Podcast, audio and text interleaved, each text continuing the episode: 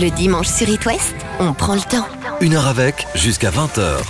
Avec un artiste franco-israélien qui doit avoir hâte de repartir sur les routes pour sa prochaine tournée avec l'album Ressources. Amir, qui explore aussi un nouvel art, le théâtre, puisqu'il joue un seul en scène bouleversant à Paris ces prochaines semaines. On aura l'occasion d'en parler d'ici 20h. Bonsoir Amir. Bonsoir Lucas, ça va Super bien, ravi de te retrouver après le Hit West Live qui a lieu dans le Maine-et-Loire au château du Parc Saint-Lambert, c'était mi-février. D'ailleurs les photos de ton showcase sont sur hitwest.com pour revivre ce bon moment en images. Je le disais, Amir, je suppose que tu as hâte de retrouver le public, de partir en tournée. Évidemment, évidemment. Aujourd'hui, on sait apprécier la scène, je pense, de manière euh, encore plus forte qu'avant, parce qu'on a vu euh, à quoi on ressemble quand on nous a privés mm. de ça. Nous les artistes, euh, on ne devient rien, quoi, sans ça, sans le contact avec le public sans euh, l'application du, live au mm. morceau que l'on écrit.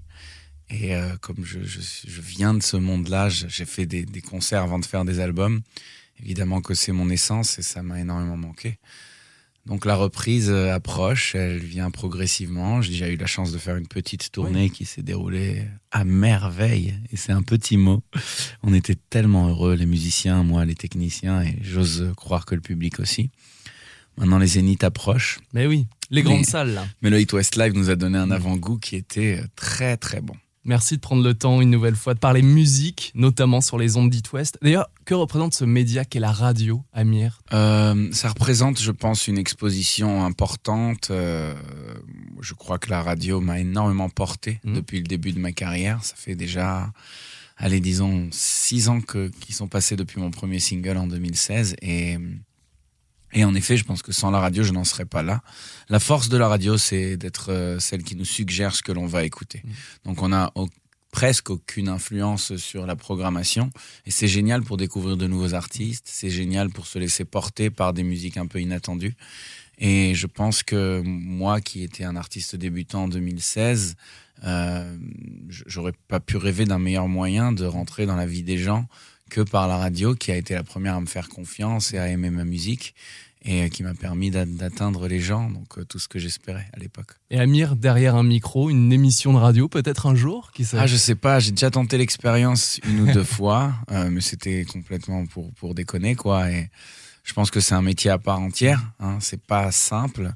Moi, j'ai bien transpiré quand j'avais cette charge, cette responsabilité, mais, mais c'est marrant, c'est cool parce que parce que c'est un peu c'est un peu mener une conversation téléphonique avec des centaines de milliers de gens et en même temps on est le seul à parler quoi.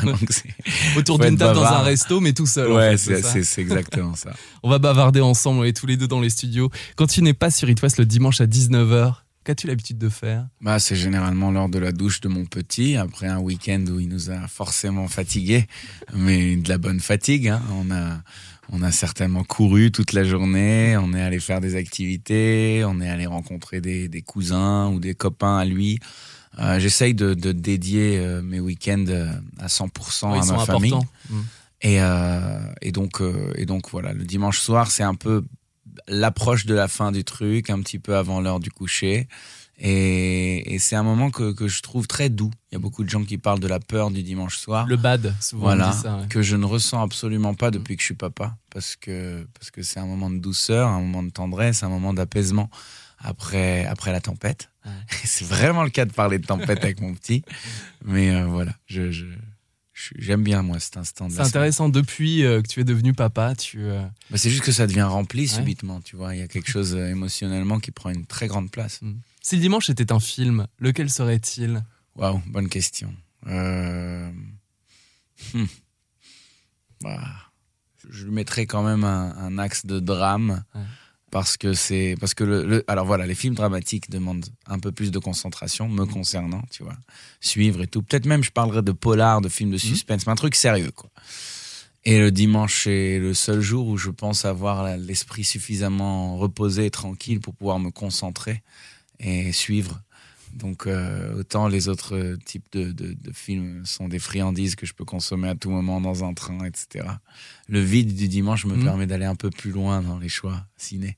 Je crois qu'il y a une petite friandise, comme tu le dis si bien, le film Rencontre à Wicker Park. Ah oui, c'est vrai. Ça a été euh, le film que j'ai vu à 18 ans avec un pote. On était deux garçons super virils qui regardaient ce film parce que parce que je crois que je crois que ma sœur l'avait loué romantique hein, au vidéoclub. Hein. C'est une comédie romantique, donc on avait ça sous la main j'avais un DVD. Bon, viens, on mate ce film. Tu sais, à Mm. l'époque, il n'y avait pas Netflix, il y avait pas. Donc, mon pote et moi, on est là à mater ce truc Mm. et on se voit complètement aspiré par la comédie romantique. On mate le film et à la fin du film, on est en train de chialer tous les deux. Et là, je le regarde, je dis, mais qu'est-ce qui vient de nous arriver, quoi? C'était une révélation.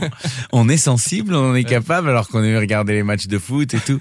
Donc, lui et moi, on garde ce souvenir un peu honteux de ce moment où on a découvert que notre virilité, elle n'était pas parfaite, elle n'était pas euh, inébranlable. Et, euh, et voilà, et ça nous amuse tous les deux de se souvenir de ce soir-là où on a maté un film romantique, on est tous les deux euh, fleurs bleues.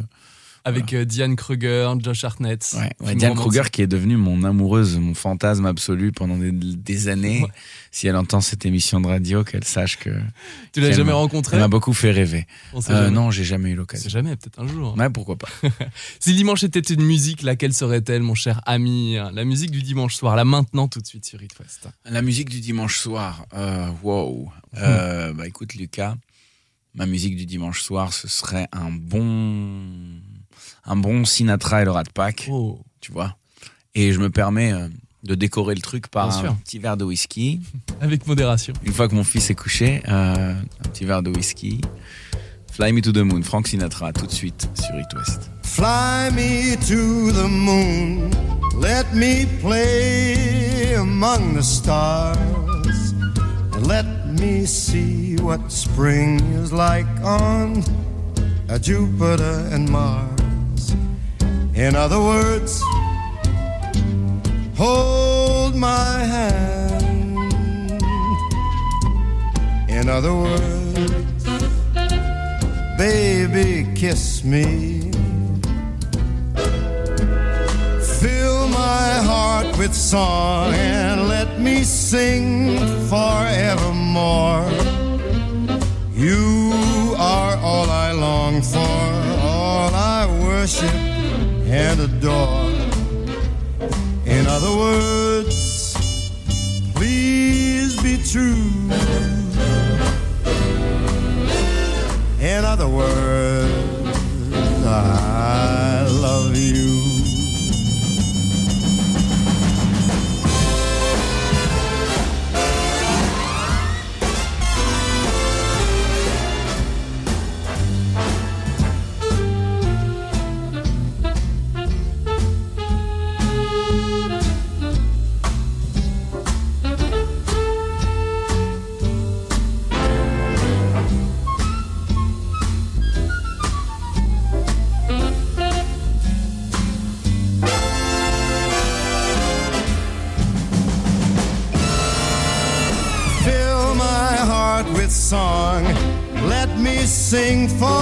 evermore.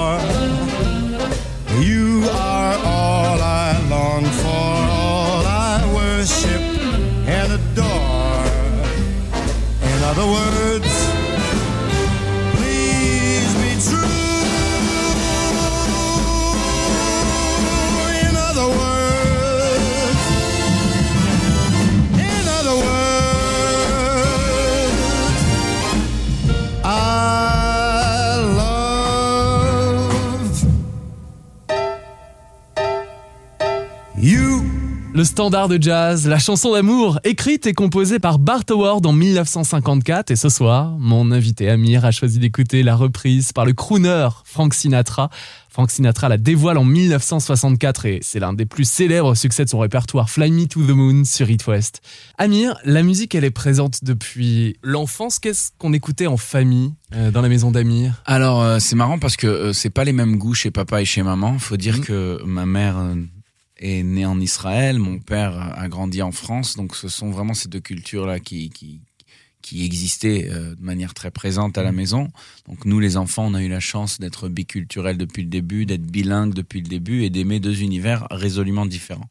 Mon père écoutait euh, de la chanson française bien classique, de Beko à Nicolas Perrac, en passant par Brel et Aznavour et Barbara. Et ça, c'est la musique que j'entendais à coup de ouais, vous écoutez de la musique de merde, faut que t'écoutes ça, faut que t'écoutes ça. C'est comme ça que j'ai grandi. Donc, naturellement, au départ, on a un antagonisme, puis avec le temps, on se rend compte que papa a peut-être raison. Mm. En tout cas, euh, il écoute de très bonnes. euh, Après Référence. 18 ans souvent. tu vois. Ouais, ouais. Puis euh, maman, euh, maman, c'était un peu plus varié parce qu'elle aimait. euh, je me rappelle, tous les après-midi, il y avait une, une émission de radio Bon, on parle de radio. Une émission de radio qui passait avec les grands classiques de la musique. Ça s'appelait, c'était à la radio israélienne à l'époque, Rig Kesem, ça veut dire des moments de magie. Mm.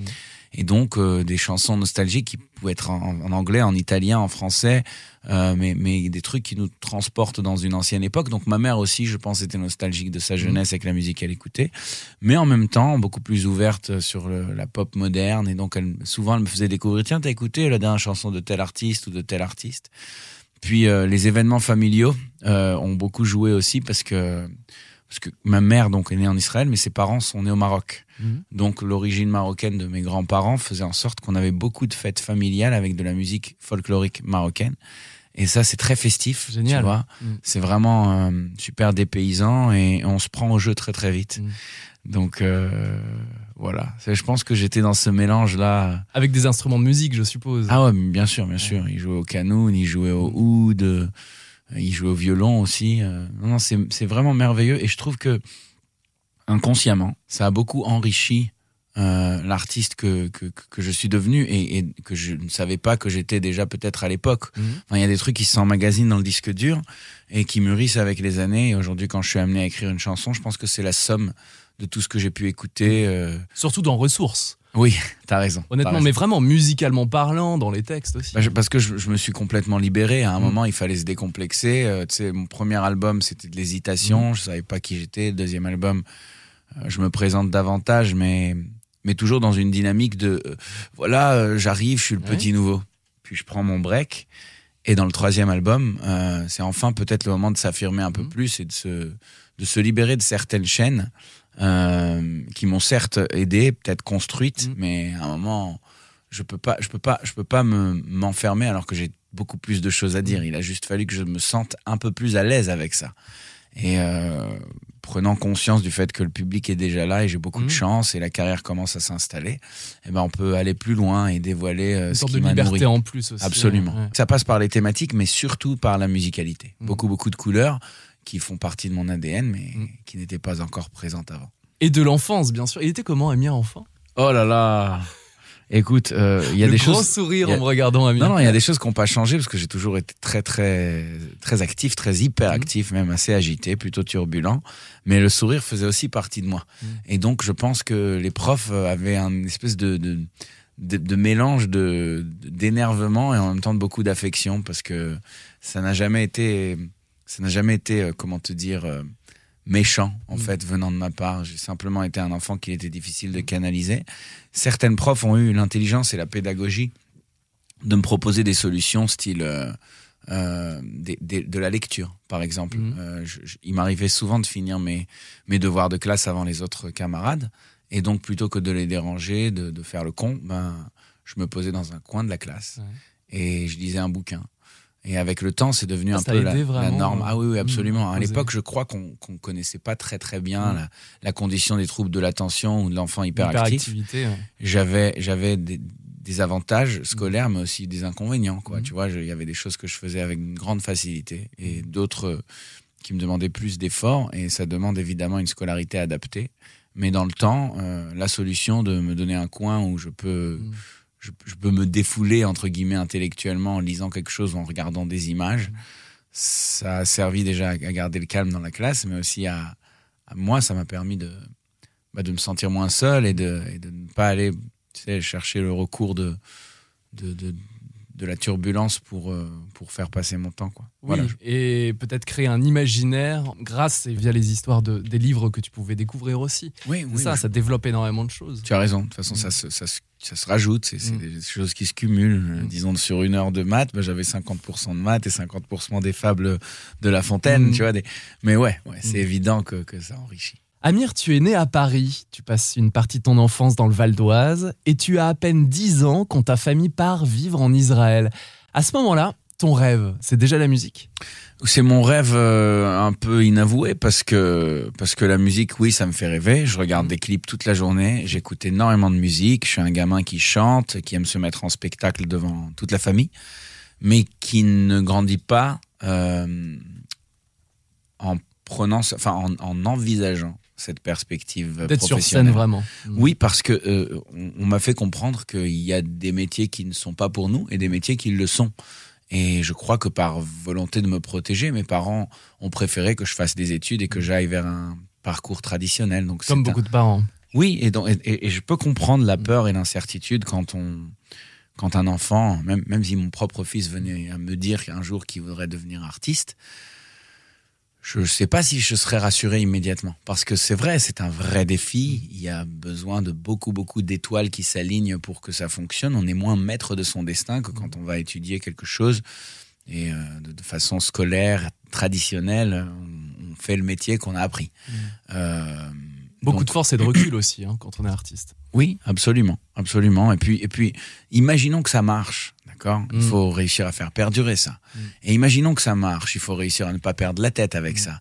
Et imaginons que ça marche, il faut être fort psychologiquement, mentalement, moralement et savoir se structurer. Donc, il y a un million de paramètres. Et je m'estime très, très chanceux d'y être parvenu. Et j'ai encore l'impression que, que le défi est long et que j'ai encore beaucoup de choses à prouver, beaucoup de choses à parvenir à faire et à réussir pour rester là dans 10, 15, 20 ans. Mm. Mais euh, de dire à mon fils, vas-y, ça va être facile, je vais t'aider, je crois que ce serait irresponsable en tant que parent. Et d'ailleurs, même dans mon propre cas, vu que ce qu'on m'a transmis, c'est il faut que tu sois responsable, que tu ailles faire des études, que tu sois comme papa et maman, et comme tonton et tata, et comme grand-père et grand-mère. Chez nous, chez nous, ça passait avant tout les études. Ça veut dire que moi qui croyais que mes grands-parents, par exemple, étaient d'une vieille école, et si je leur dis, euh, papy, mamie, euh, je vais me marier à 18, 19 ans, on va fonder une famille, même eux, qui sont nés dans les années 20, me disaient, mais non, tu feras tes études avant. Donc il y a vraiment ce truc-là où, euh, où c'est, le credo de toute la famille, moi comme mes frères et sœurs, comme mes cousins, cousines. Euh, c'est la raison pour laquelle je suis parti étudier la chirurgie dentaire. Mm. C'est ce qui me paraissait le plus évident. Et, Et, je- qui te plaisait aussi. absolument, absolument. Je sais pas si on peut comparer. Tu l'as pas fait par défaut. euh, Ah non, non, ça c'est sûr, Mm. mais, euh, mais je sais pas si on peut comparer le, les, les, sommets émotionnels qu'on atteint quand on est artiste Ouais.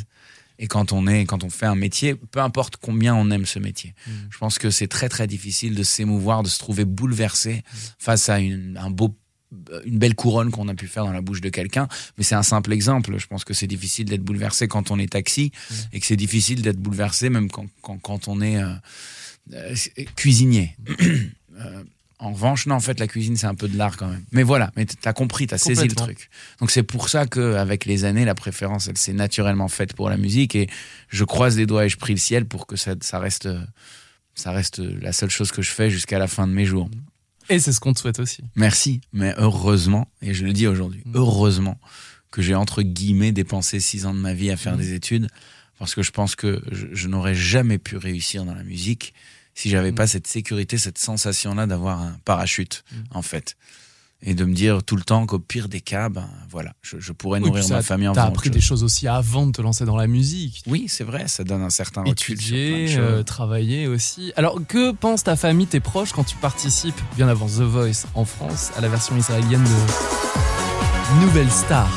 À l'époque, euh, ça n'a pas suscité énormément de, de critiques, Mhm. euh, pour la simple raison que j'avais du temps libre, que tout le monde savait que c'était mon rêve, et que je pense qu'ils s'en sont tous euh, euh, rassemblés à espérer que j'y parvienne. Tu vois, en gros, j'avais le soutien de toute la famille, tous les copains, qui se disaient euh, Waouh, s'il y arrive, c'est trop marrant. Mais c'était anecdotique, tu comprends? Ouais. Ça veut dire, on s'est dit, voilà, ça va durer un mois, deux mois, trois Il mois. va passer à la télé. il va passer ça, à la ouais. télé, on va bien se marrer, mais après, il va faire sa vie. Mm. Et personne d'entre eux n'imaginait une seconde que ça allait devenir la musique. Et c'est vraiment le cas. hein. J'ai Mm. fini la nouvelle star. J'ai- vécu une belle aventure. J'ai eu ma petite notoriété euh, en Israël. Et, et un mois plus tard, j'étais déjà à la fac. Mm.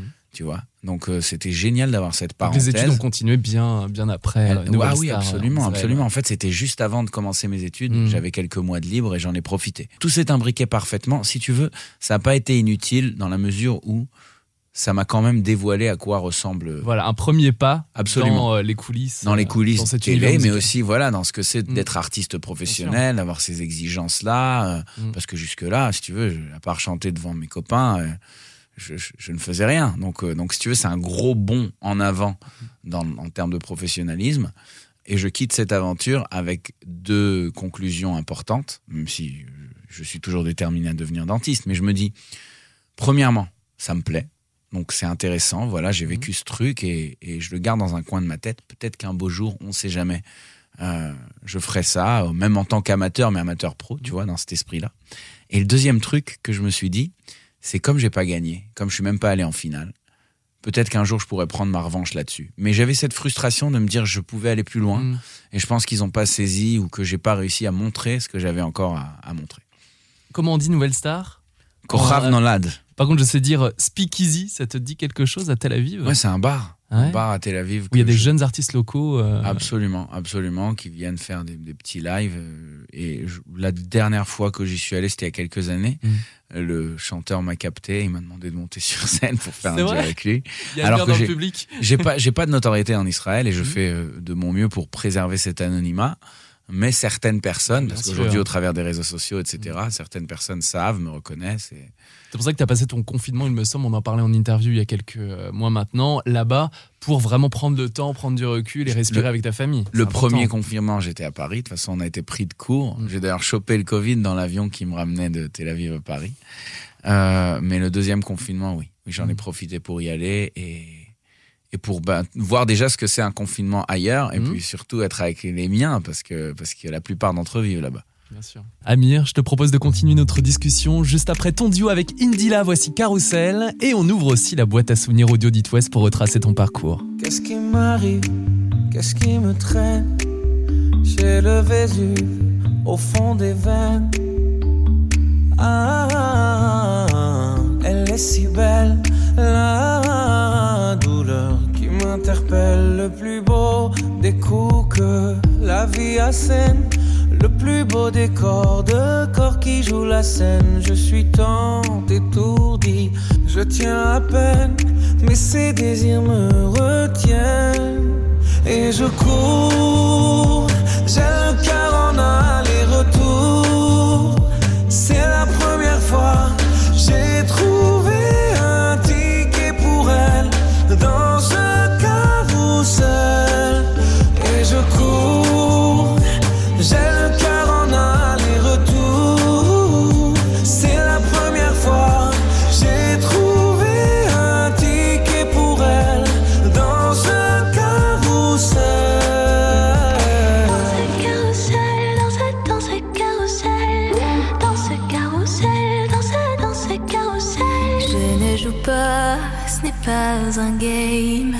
Là tu t'engages.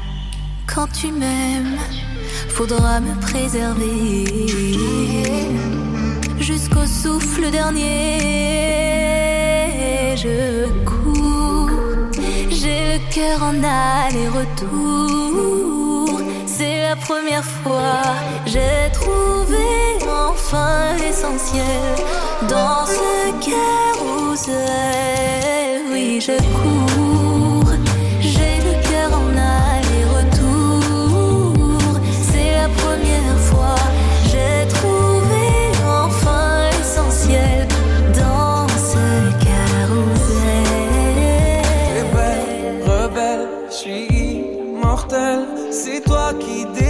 tout ce que ma peau recèle. J'ai peur de toi comme d'une sublime attraction. Une seconde avant l'action. Si tu m'aimes, si je t'ouvre mon cœur, c'est que tu s'aimes. Une graine, une fleur, tu devras me garder, abîmée ou belle, dans ce carrousel. ce Et je cours, j'ai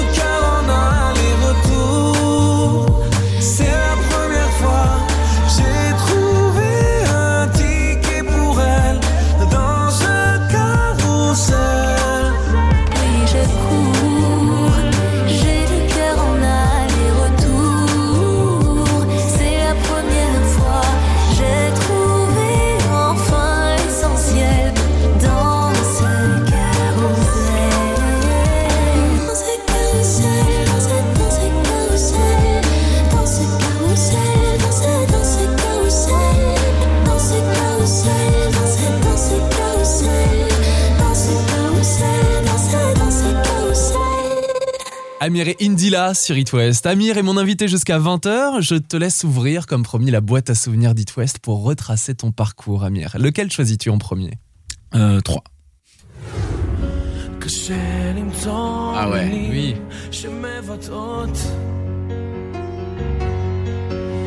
את מה שלא יוצא בלי קלישות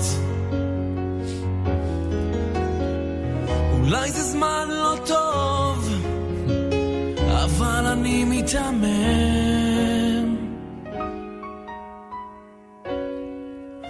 Je t'aime De beaux souvenirs. Bah ouais. Ça, c'est le Totalement. premier album C'était le premier album. En fait, Avant je te The situe Voice. dans le temps, Oui. bien avant The Voice. On est en 2007-2008. Je suis au début de mes études de chirurgie dentaire. Euh, comme je te disais tout à l'heure, je sors de la nouvelle star là-bas. Donc il y a une partie de moi qui a envie quand même de continuer à flirter avec la musique. Et j'ai la chance de rencontrer un producteur musical qui avait son propre studio qui me dit euh, Tiens, je t'ai vu dans l'émission. Nouvelle tu- star Ouais, en ouais. Israël. Est-ce que tu voudrais pas euh, venir essayer de faire quelques maquettes et tout? Donc ça m'avait parlé et puis euh, je l'ai fait un peu sur demande. Tu vois, j'étais pas du tout encore euh, comment on dit. j'étais pas formé, pas formé, mais affirmé peut-être. En tout cas, j'étais j'étais un artiste qui venait à peine de, de comprendre euh, sa place. Mhm. Donc je pense que cet album, euh, on, on l'a pas on pas développé plus que ça, même si on a, on a, tout, on a écrit des chansons, on les a enregistrées. Mmh.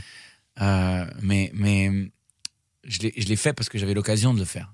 Pas parce que, comme les albums qui sont arrivés plus tard, pas parce que ça a été un cri du cœur Mhm. Ou une volonté de raconter une histoire avec quelque chose de, de très élaboré dans ma tête que, qui, qui, me prend le temps de, de mûrir et qui, au moment où il, est, où il est bien bien défini, je commence à écrire dans ce sens, tu vois. C'est comme un album eu- photo, en fait, un une sorte de souvenir, mais musical de ce que tu faisais euh, à cet instant présent. Voilà, exactement, exactement. Mais j'ai beaucoup aimé cet exercice parce que ça m'a appris le studio, ça m'a appris un tas de choses.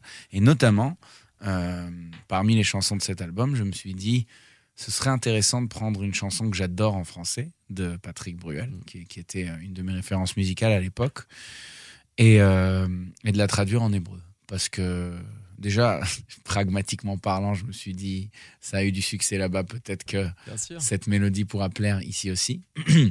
Mais euh, ce que je me suis pas dit en revanche, c'est qu'en enregistrant cette chanson, elle puisse arriver par miracle aux mains de Patrick Bruel, qui l'écoute, qui me fait un mail pour euh, me dire que- qu'elle lui plaît et m'invite à la chanter avec lui sur scène dans son concert à Tel Aviv. Pendant sa eu- tournée. Absolument, qui a eu lieu en 2008.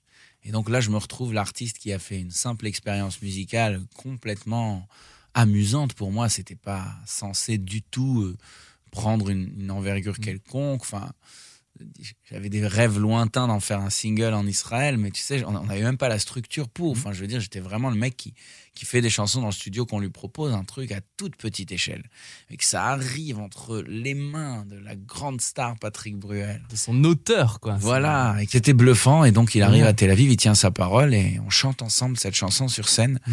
moitié français, moitié hébreu.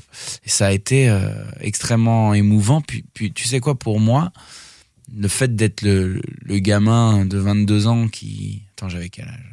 C'était 2008. Ouais, ouais, j'avais 24 ans. ouais. Le gamin de 24 ans qui va à la fac tous les jours en bus euh, Mm. et qui a le temps pendant qu'il qu'il- qu'il regarde le- les rues de la ville défiler par la fenêtre du bus de rêver d'un million de choses. Je sais que j'ai mon devoir de dentaire à rendre ce matin, mais j'ai quand même super envie un jour de, de passer à la radio et, et d'être comme ces artistes que j'entends tout le long de la journée. Et ben subitement, le soir de ce même jour, je suis devant 11 000 personnes dans un, dans un presque stade avec une, une de mes idoles à chanter cette chanson que j'ai écrite. Si tu veux, il y a beaucoup, beaucoup de choses qui étaient ultra décalées par rapport à mon quotidien, euh, mais qui, qui, qui sont pas passées inaperçues pour moi. Tu vois, ça m'a, ça m'a donné une forme d'envie un peu plus présente, plus, plus volontaire, Mhm. Euh, d'emmener mon, mon truc plus loin. Génial, moi je trouve ça génial. Étudiant la journée, chanteur le soir. Ouais, c'était ponctuel, mais ça arrivait une fois. Mais cette fois, c'était celle qui suffisait Ouais. pour me, me déclencher quelque chose euh, qui, bah, bah, qui va s'avérer plus tard comme, comme, ce- comme euh, le Amir que tu connais. Mm, Bien sûr. tu vois, je pense que ça a vraiment donné naissance à quelque chose dans ma, dans mon ambition ce soir-là. Et justement, le Amir que je connais, qui est en face de moi sur It West avec du recul, ça va faire près, tu disais 6 ans, mais une dizaine d'années que tu vis cette carrière de chanteur. Est-ce que l'artiste arrive aussi à être spectateur de ce parcours musical aujourd'hui? Je ne suis que spectateur de ce parcours musical. Pour moi, l'artiste euh, qui, qui, qui, te parle là, et mm. l'artiste surtout qui, qui monte sur scène ou qui fait des clips, etc., je le regarde quasiment tout le temps avec, avec mm. du recul, en ne comprenant même pas si c'est la réalité ou un rêve, mm. tu vois. Et les manifestations d'amour que je reçois, euh, et d'affection, et les messages, et, et ce que les, les chansons que j'écris euh, suscitent chez les gens, mm. euh, c'est c'est absolument pas anodin pour moi. Je j'ai toujours pas saisi que ça ne faisait qu'un, en fait. J'ai toujours pas saisi que c'est moi que ces gens réclament et, que c'est moi qui les intéresse. Au moins, il y a une forme de projection, si tu veux, un meilleur moi, peut-être, qui apparaît dans ces chansons, parce que j'ai pas l'impression de mériter tout ça. Et en même temps, euh, si, si, je suis réaliste, je suis conscient que j'ai quand même un apport quelconque à tout ça. et c'est assez fou, en fait, c'est de se sentir que, bah, que j'ai qu'il y a quelque chose qui me propulse en fait dans la musique. Je crois que quand on fait joindre un être humain avec son rêve, ça devient une meilleure version de lui.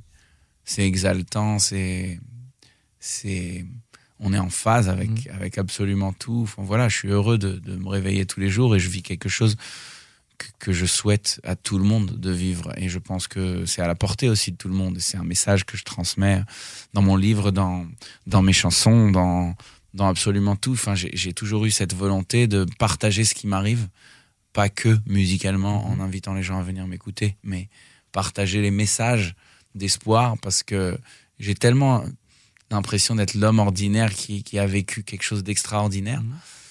que, que je crois que c'est vraiment valable pour plein de monde et que qu'il suffit d'oser, qu'il suffit de, de, de, de, tenter au moins, de se donner les moyens. Quoi. On te sent proche de ton public, proche d'It West depuis des années, on t'en remercie. Ah, merci. Et sincère en plus. Amir, on écoute un autre souvenir audio après un groupe que tu adores, tu as même travaillé avec lui, c'est One Republic avec Apologize en compagnie de Timbaland sur It West. I'm holding on your rope, got me ten feet off the ground.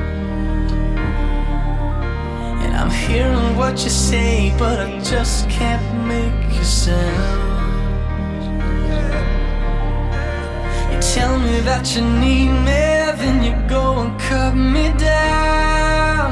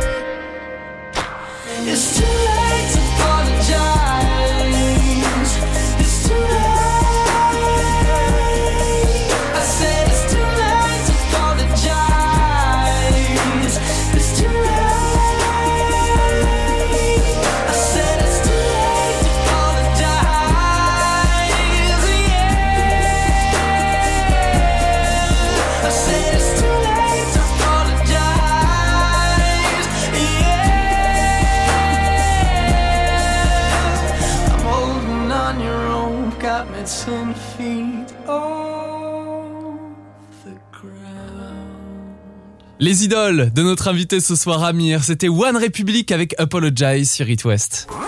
Le dimanche sur It West, on prend le temps. Une heure avec, jusqu'à 20h. Amir, quel souvenir audio choisis-tu maintenant, s'il te plaît Euh, numéro 5. Si dans ta rétine l'amour ne supporte plus la lumière du jour. L'un de tes derniers singles en date, extrait de Ressources, que tu présenteras d'ailleurs bientôt en concert pendant ta tournée, Amir. J'ai tapé Rétine sur internet, Rétine Amir, et je suis tombé sur plusieurs reprises, des covers de jeunes talents. Ça fait quoi de voir encore aujourd'hui des jeunes artistes reprendre tes titres et tes nouveaux singles en plus? Tu as Ça raison. va vite quoi. Et puis, et puis je t'avoue que ça m'a bluffé parce que ça arrivait très très vite. Oui. Je pense que quelques jours à peine après la sortie de la chanson, il y a déjà eu ce phénomène-là des gens qui la reprennent. Ah mais c'est cool parce que peut-être qu'elle est parlante, peut-être que les gens aiment bien se l'approprier, peut-être qu'elle est simple à jouer à la guitare ou enfin je sais pas. Mais en tout cas, j'en suis évidemment très très flatté. Et euh, je repartage même souvent les reprises Ouais. que les gens font, mais je pense que particulièrement dans cette chanson, c'est allé hyper vite, Mm. euh, ce qui me flatte. Euh, et c'est agréable de voir ces, ces revisites parce que très souvent il s'agit d'artistes très très doués. Mm. Euh, et quand ils, quand ils en font leur version, on se dit tiens, il le fait mieux que moi ici, ce truc-là, j'aurais peut-être pu l'adopter. C'est intéressant pour Ah, toi justement sûr, de voir les versions. Tu veux que je te dise un truc, même quand je, même quand j'ai besoin de chanter une reprise dans une émission de Mhm. télé, je vais pas qu'écouter l'original. Je vais écouter beaucoup de reprises que les gens ont fait Ouais. pour justement m'ouvrir l'esprit à ce qu'on pourrait modeler avec euh, la mélodie et le texte de la chanson, l'interprétation. Puis après, euh, j'en fais euh, ma sauce avec, avec un- une petite impulsion de ma part et, et, et- et un mélange qui me correspond. Amir, on te retrouve en concert avec tes musiciens au mois de novembre à Rennes aux Libertés, à la Brest Arena, puis au Zénith de Nantes. Et puis en ce moment sur scène au théâtre pour la toute première fois. On en parle d'ici 20h avec toi puisque tu présentes un seul en scène bouleversant à Paris.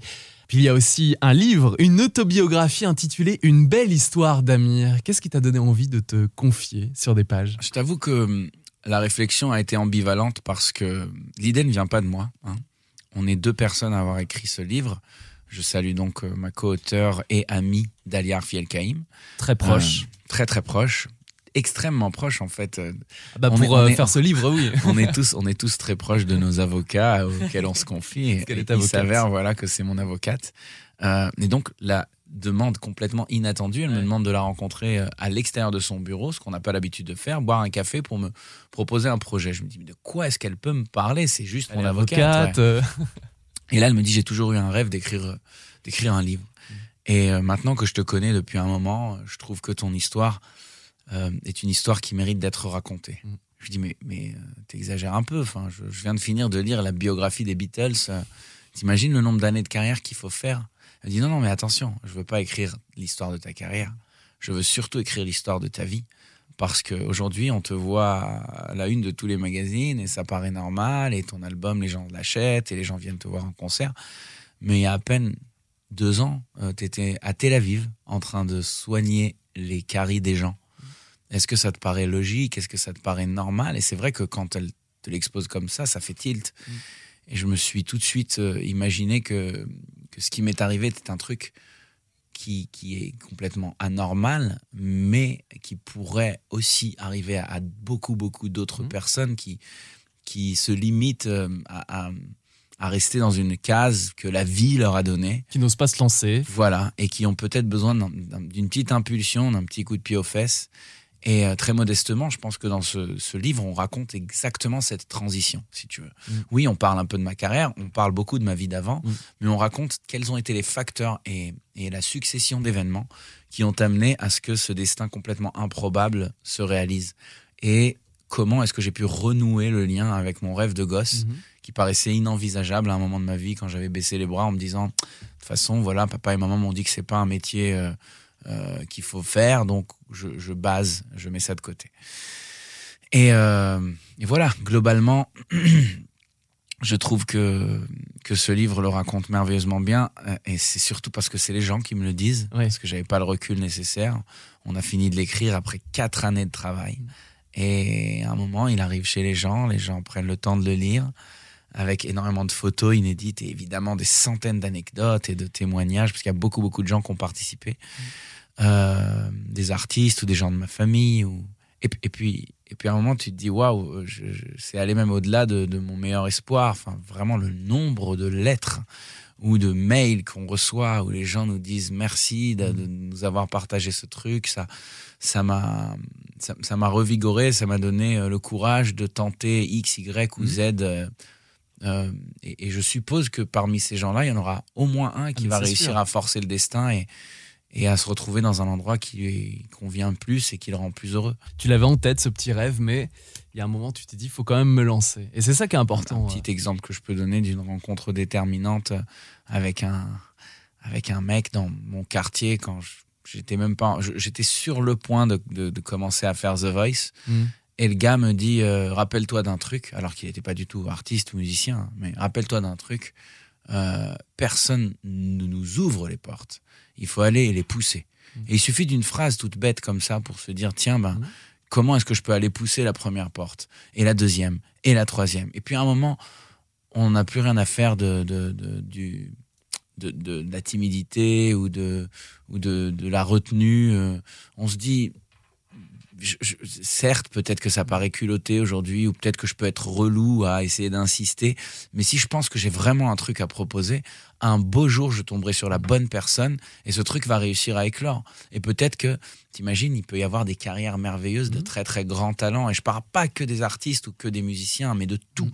Tous les gens qui ont des rêves dans le cœur. Tu parlais de cuisine, il y a des cuisiniers, oui. de boulangers, de pâtissiers. Un de... million de choses, ouais. des sportifs qui mmh. peuvent vraiment. Euh, et, et, et, et, et, vivre des carrières merveilleuses pour eux, mais aussi pour les autres, Bien et sûr. en inspirer d'autres. Et moi, je pense que cet effet domino est totalement possible et que, et que, et que l'un encouragera un autre, qui en encouragera un mmh. autre. Mais, mais voilà, je pense que ça suffit de, de se contenter de ce qu'on a. Si on pense qu'on peut aller plus loin, il ben, faut y aller. Voilà. Une belle histoire d'Amir, c'est le titre de ton livre, ton autobiographie à découvrir si ce n'est pas déjà fait. Et puis tu es sur scène au théâtre en ce moment à Paris pour un seul en scène bouleversant. On en parle dans un instant sur It West. Ne bougez pas. On verra bien, on verra le bien, le tout dans le rien, l'infini dans chaque fin. Amir, pour cette dernière partie de l'émission, je te propose d'écouter un dernier souvenir audio. Lequel choisis-tu? Le 1. J'ai fait que les impairs oh, aujourd'hui. Oui, je, je, je vois ça. Nos espoirs faits de dentelle ne tiennent qu'au fil de nos destins. En 2018, Amir, tu t'engages avec euh, cette chanson Anya pour sensibiliser le public à la condition des enfants du tiers-monde. La musique permet aussi de passer des messages. Écoute, oui. Euh, on parle d'artistes engagés quand on pense, pense à Anya.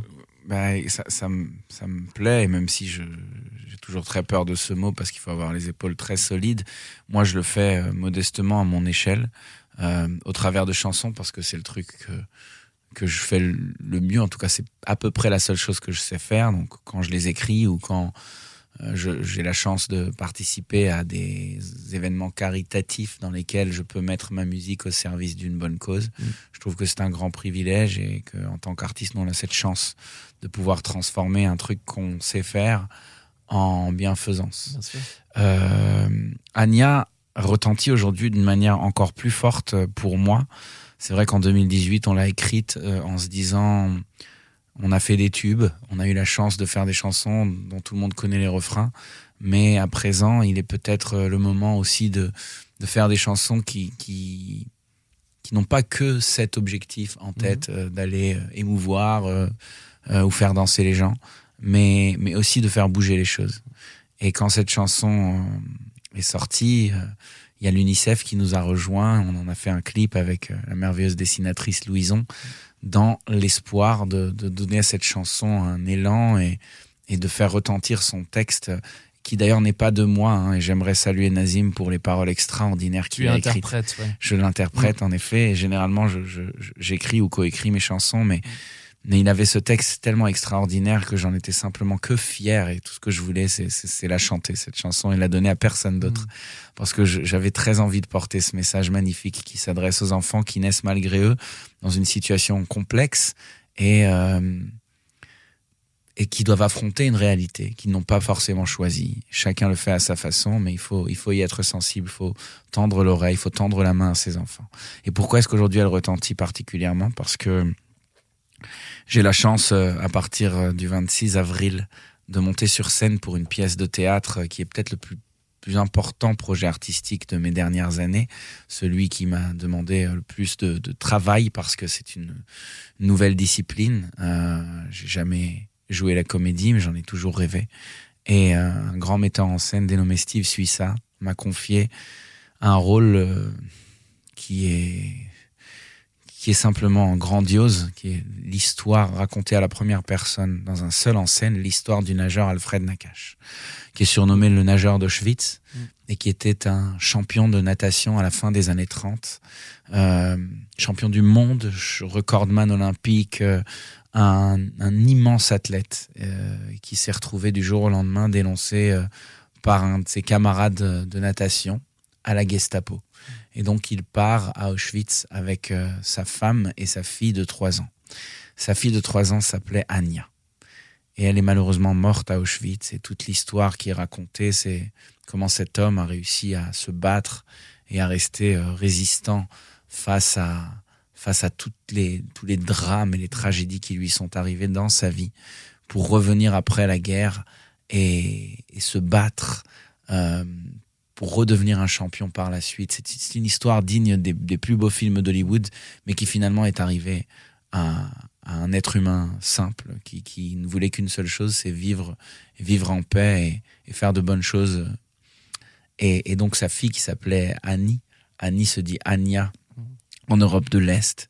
Et j'ai comme l'impression qu'elle a été écrite pour elle, subitement.